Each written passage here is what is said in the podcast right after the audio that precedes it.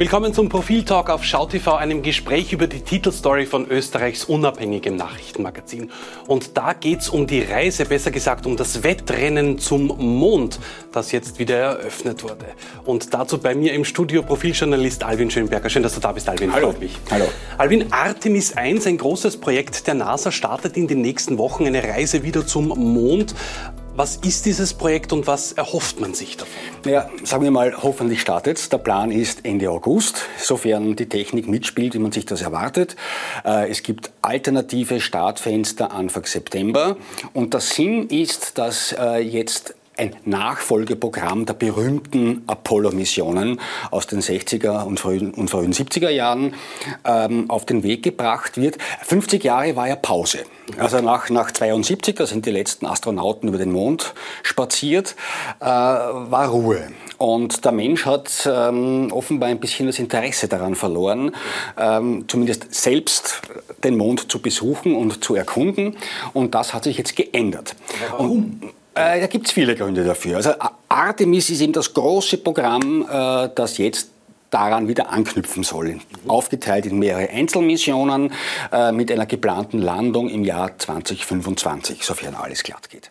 Warum fliegt man zum Mond zurück? Ja, das, ist, das ist eine der häufigsten Fragen, die immer gesagt ja, man weiß doch eh schon alles, es waren Astronauten dort, es waren unzählige Sonden dort, die den Mond untersucht haben, amerikanische, russische, viele chinesische, die zum Teil sehr interessante Ergebnisse zurückgebracht haben, auch indische, äh, indische Sonden waren dort. Also was gibt's noch zu entdecken? Äh, eine ganze Menge, sagen fast alle Wissenschaftler. Äh, erstens mal kennen wir nur die, oder hauptsächlich die erdzugewandte Seite. Die erdabgewandte Seite, die berühmte dunkle Seite des Mondes kennen wir fast gar nicht. Und die schaut komplett anders aus. Äh, und man muss auch sagen, äh, jetzt haben wir ein paar Missionen am Mond gehabt, ein paar Menschen, nämlich zwölf genau, äh, sind über den Mond spaziert und haben ein bisschen Material mitgebracht von ganz wenigen ausgewählten Stellen. Ja? Das heißt, wir haben einen schmalen Ausschnitt. Wir haben 400 Kilo ungefähr Mondgestein aus den, äh, aus den 60er und 70er Jahren viel ist das nicht. Wenn wir jetzt wirklich mehr verstehen wollen, ist es natürlich sinnvoll, äh, mehr Material von verschiedenen Stellen einzusammeln ähm, und mit heutiger Technologie zu analysieren. Warum wollen wir das wissen? Das sage ich noch ganz schnell. Nur, dass wir Mondgestein zur Erde bringen, ist jetzt allein noch nicht äh, so spannend vielleicht. Aber äh, der Mond ist im Gegensatz zur Erde weitgehend unverändert. Das heißt, wir sehen dort einen Himmelskörper, der wie vor Milliarden Jahren aussieht, zumindest in weiten Bereichen. Auf der Erde ist es anders. Die Erde, da gibt es Atmosphäre, da gibt es Wind und Wetter und Erosion, da wird alle, da werden die Spuren der Vergangenheit stückweise ausgelöscht. Am Mond ist das nicht. Das heißt, er öffnet ein Fenster in die Vergangenheit. Und aus den Gesteinen des Mondes kann ich deswegen sehr viel über die eigene Geschichte der Erde lernen. Ja? Wenn das, das, ist der Plan. Ne? Wenn ich das jetzt weiterspiele, diese Gedanken, vielleicht auch wenn man da interessante Rohstoffe vielleicht sogar findet, könnte es zu einer Ausbeutung des Mondes kommen? Das ist ein anderes Thema. Wir, es, sind, sind hier zwei, sind hier zwei Interessen, die zum Teil wohl in Konkurrenz äh, und auch in Konflikt zueinander stehen können. Nämlich das eine ist das Wissenschaftliche, das ist vollumfänglich zu begrüßen meiner Ansicht nach. Äh, und das zweite ist aber eben die Möglichkeit, Ressourcen zu gewinnen. Das sind seltene Erden, das sind Metalle, äh, das ist Helium-3, äh, das sich zur Energiegewinnung eignen könnte. Und jetzt ist die Frage, jetzt haben wir schon die Erde geplündert. Soll man das am nächsten Himmelskörper auch machen? Ich meine, nein. Ja?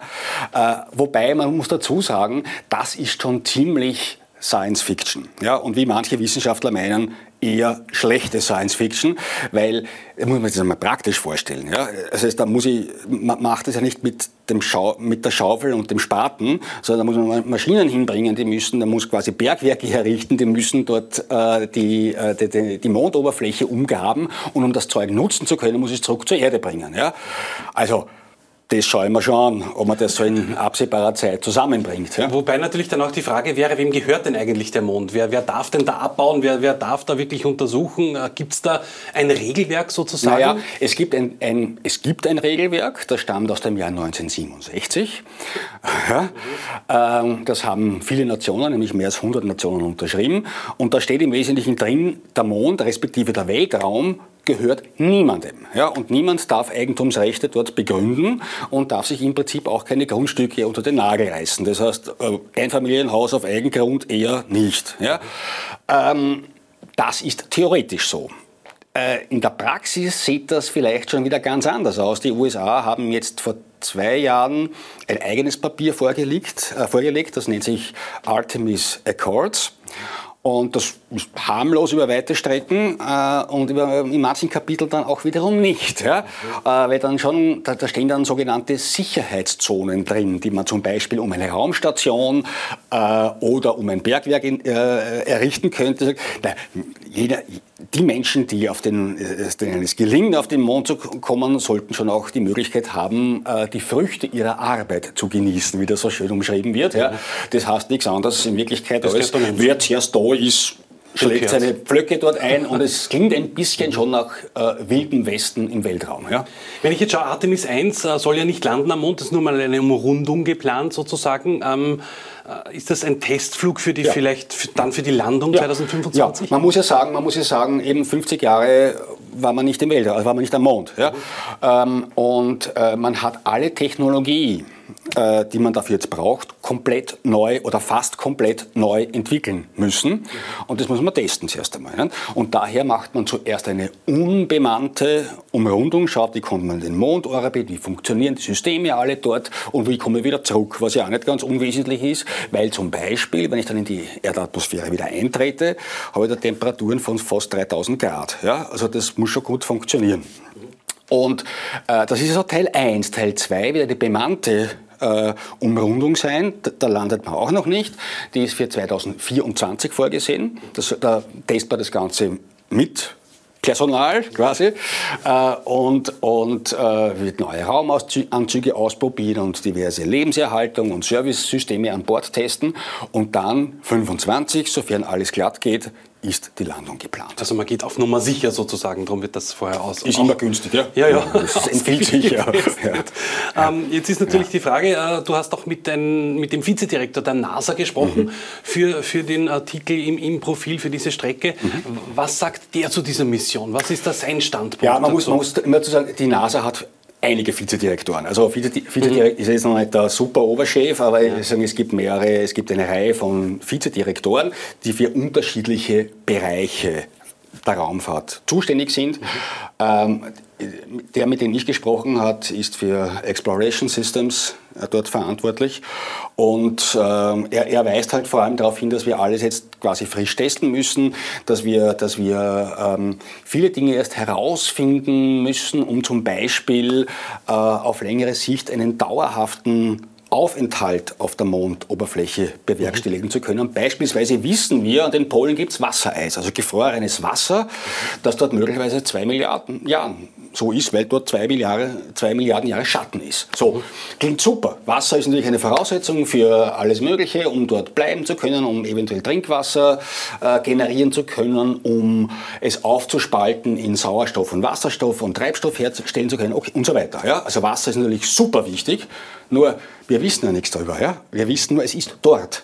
Aber ist das womöglich giftig? Wissen wir nicht. Das heißt, äh, es sind viele, viele Dinge, die man jetzt ähm, äh, mal ins Auge fassen muss und analysieren muss. Mhm. Äh, und auf das weist er natürlich ganz ähm, dezidiert hin. Also ganz, ganz spannendes Projekt auf jeden Fall. Zu meiner Eingangsfrage, wie ich gesagt habe, bei der Begrüßung äh, Wettrennen zum Mond. Ist das jetzt ein Startschuss dazu? Sicher, natürlich. Ja. Äh, wir wissen von äh, verschiedenen äh, Nationen mehr oder minder konkret, dass weitere Missionen geplant sind. Also China sicher. Mhm. China hat mehrere Missionen ganz erfolgreich zum Mond gebracht, unter anderem erstmals zur erdabgewandten Seite. Also das Wissen, das wir heute äh, darüber haben, beruht ganz wesentlich äh, auf, diesen chinesischen, oder auf dieser einen chinesischen Mission. Und da gibt es Nachfolgemissionen, eine ganze Serie davon.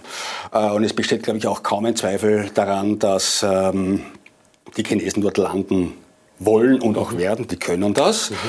Äh, Russland kündigt seit langem neue Missionen an, die halt unterbrochen wieder verschoben werden. Also was da jetzt genau ähm, in, in, Planung ist oder konkret ist, ist nicht zu beurteilen. Japan plant was, eher getragen von privaten Unternehmen wahrscheinlich. Auch andere private Unternehmen haben natürlich Interesse daran, äh, auf den Mond zu gelangen. Äh, auch wegen der Rohstoffe. Ja.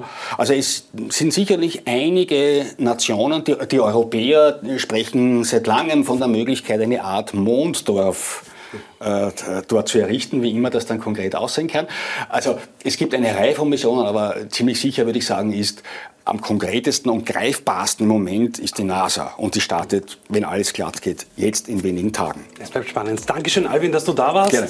Alles dazu lesen Sie natürlich im aktuellen Profil. Schauen Sie da rein, wie auch bei uns. Danke fürs Zusehen. Bis zum nächsten Mal.